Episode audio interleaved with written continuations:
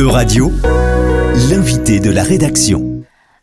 À l'approche des élections européennes en juin 2024, il est important de connaître le rôle majeur que joue la citoyenneté européenne dans le processus électoral.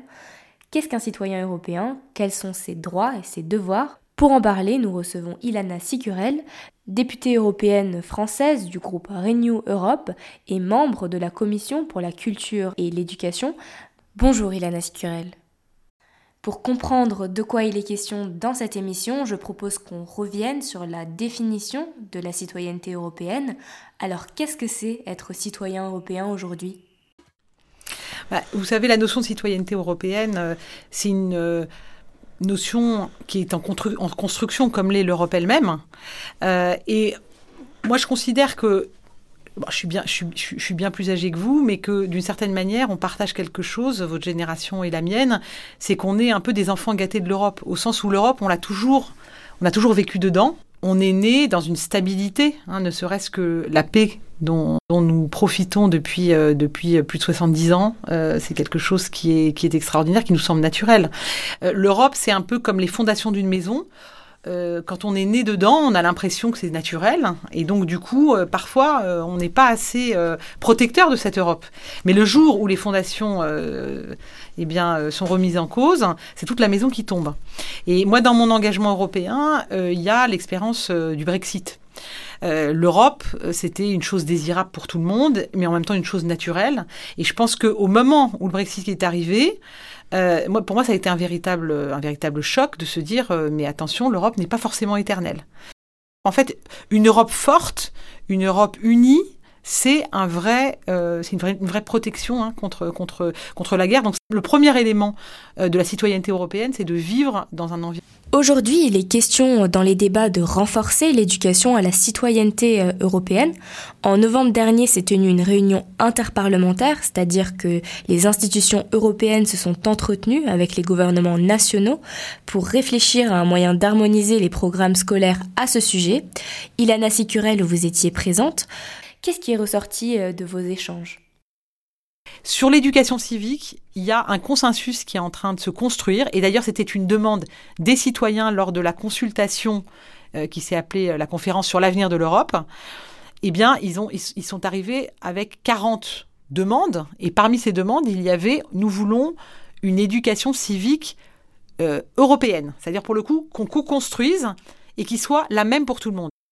C'est ça qui m'a frappé lors de cette rencontre interparlementaire, c'est qu'on est tous attaché à euh, l'idée que euh, sur le il y a un certain nombre de choses qui doivent nous rassembler comme une comme et notamment une éducation civique qui serait un socle commun à tous les États et où on ne pourrait pas donc du coup ben, un, État comme la Hongrie ne pourrait pas euh, de cette manière de, manière aussi alors il y a des sanctions contre la Hongrie bien sûr hein, mais et, on est un peu inquiet parce qu'il est question de lever euh, les sanctions pour, pour 10 milliards euh, d'euros. Donc on est, on est euh, beaucoup de parlementaires à, être très opposés à cela. Mais on voit bien que on, ce qui est ressorti de cet échange, c'est on ne peut pas considérer que l'éducation sort du champ de l'Europe de cette manière. Oui à la liberté pédagogique quand elle enrichit, mais euh, il y a une nécessité quand même de euh, transmettre ces valeurs de liberté de pensée, de liberté de critique, de pluralisme, euh, d'accès à la culture, d'accès au savoir. Et en fait, on se rend bien compte quand je vous en parle qu'il y a une espèce d'évidence que bien sûr que c'est ça l'Europe, que on ne peut pas être en Europe si c'est pas ça que recherche en fait un système éducatif. Alors, quelles sont les prochaines étapes pour structurer cette éducation à la citoyenneté? On est à un moment, à mon avis, où on parle beaucoup de revoir les traités, pour faire de l'éducation civique euh, une, ce qu'on appelle une compétence partagée. C'est ce qu'ont demandé d'ailleurs les, euh, les, citoyens européens à l'issue de la grande consultation dont je vous parlais tout à l'heure hein, sur, sur l'avenir de l'Europe. Eh bien, il faut changer les traités pour cela. Parce qu'en fait, dès que vous avez un domaine qui rentre dans la compétence obligatoire, vous devez changer les traités moi, ce que je, on est déjà en train d'y travailler, c'est un peu ça qu'on a fait aussi dans cet échange, c'est de se dire, eh bien, même sur le base, la base du volontariat, commençons déjà à travailler un socle commun. Et moi, mon évaluation, c'est que de toute façon, nous allons être obligés de réformer notre Europe.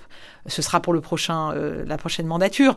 Mais et que dans cette réforme, la question de l'éducation civique et, la question de faire entrer dans l'état de droit et, dans, la définition d'un État européen la, transmission de ces valeurs démocratiques euh, et, le pluralisme et le, droit au débat et le droit à l'éducation à un haut niveau, tout cela, eh bien, ça fait évidemment partie de, ce qu'on attend de l'Europe. Donc moi, je pense qu'on est dans ce, dans ce moment-là. Il y a des pays où euh, il y a des expérimentations formidables sur le plan de comment j'éduque à la, démocratie, au débat. Euh. Et donc je pense qu'il faut absolument... Vie, renforcer en fait ces échanges sur le plan de, euh, de l'éducation civique. Hein. Déjà, faisons, sans, que ça devienne obligatoire, il faut que ça circule, et c'était très clair dans, euh, dans nos échanges. Il faut euh, renforcer tous les programmes qui vont dans ce sens-là, et pour moi, il faut une révolution pédagogique. Vous n'enseignez pas euh, l'éducation civique euh, de manière académique. Je pense que, bien sûr, il faut des éléments, il faut quand même une culture minimale, mais ce qui va vraiment marquer les jeunes, c'est des expériences. Donc je pense qu'il faut, sur le plan pédagogique, bah, transformer la classe comme si c'était euh, un un hémicycle européen avec des votes, avec faire venir les jeunes dans les lieux où la politique se fait et se construit, hein, de plus en euh, euh, avoir vraiment une euh, et avoir aussi la valorisation de l'engagement. Et on a un autre programme qui est moins connu, mais dont je voudrais vous parler, qui s'appelle le Corps européen de solidarité, qui est en train d'être d'être construit puisqu'il est beaucoup moins ancien qu'Erasmus. Aujourd'hui, il est à 1 milliard d'euros pour donc c'est beaucoup moins que les 26 milliards d'euros que nous avons obtenus pour pour Erasmus, mais il est il vise en fait à financer le fait d'envoyer euh, un jeune qui a envie de s'engager quelque part en Europe, et bien de la même manière que Erasmus va financer euh, un échange universitaire hein, ou, euh, ou bien un échange au niveau scolaire, et bien le Corps européen de solidarité va financer le, le fait qu'un jeune aille, par exemple, dans une association pour la protection de l'environnement quelque part en Europe.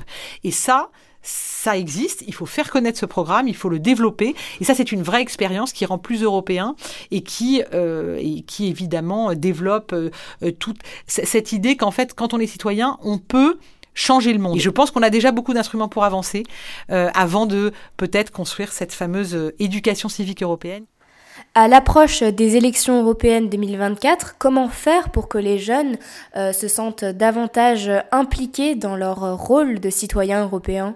Il y a une très intéressante étude euh, d'un sociologue euh, qui euh, français qui s'appelle Dabi, qui a montré qu'en fait, ce qui fait que les jeunes sont parfois défiants vis-à-vis des politiques, ça n'est pas parce que ce qu'il explique, ça n'est pas qu'ils pensent que les politiques ne sont pas sincères, hein, mais ils pensent qu'ils sont parfois impuissants. Ils ont l'impression que la politique ne peut pas transformer le monde. Et donc je pense que dans cette éducation civique, c'est vraiment faire prendre conscience aux jeunes en les mettant en situation d'agir avec euh, parfois les municipalités, euh, en allant dans des associations, que on peut changer le monde à travers soit une action associative, soit une action politique. Et c'est là qu'on pourra euh, de nouveau, je pense, bah, faire en sorte que la, jeunesse renoue en fait avec, avec le civisme et avec l'engagement, qu'il soit politique ou associatif. Merci beaucoup, Ilana Sicurel, pour votre participation à cette interview et merci à tous de nous avoir écoutés sur Euradio. Euradio vous a présenté l'invité de la rédaction. Retrouvez les podcasts de la rédaction dès maintenant sur euradio.fr.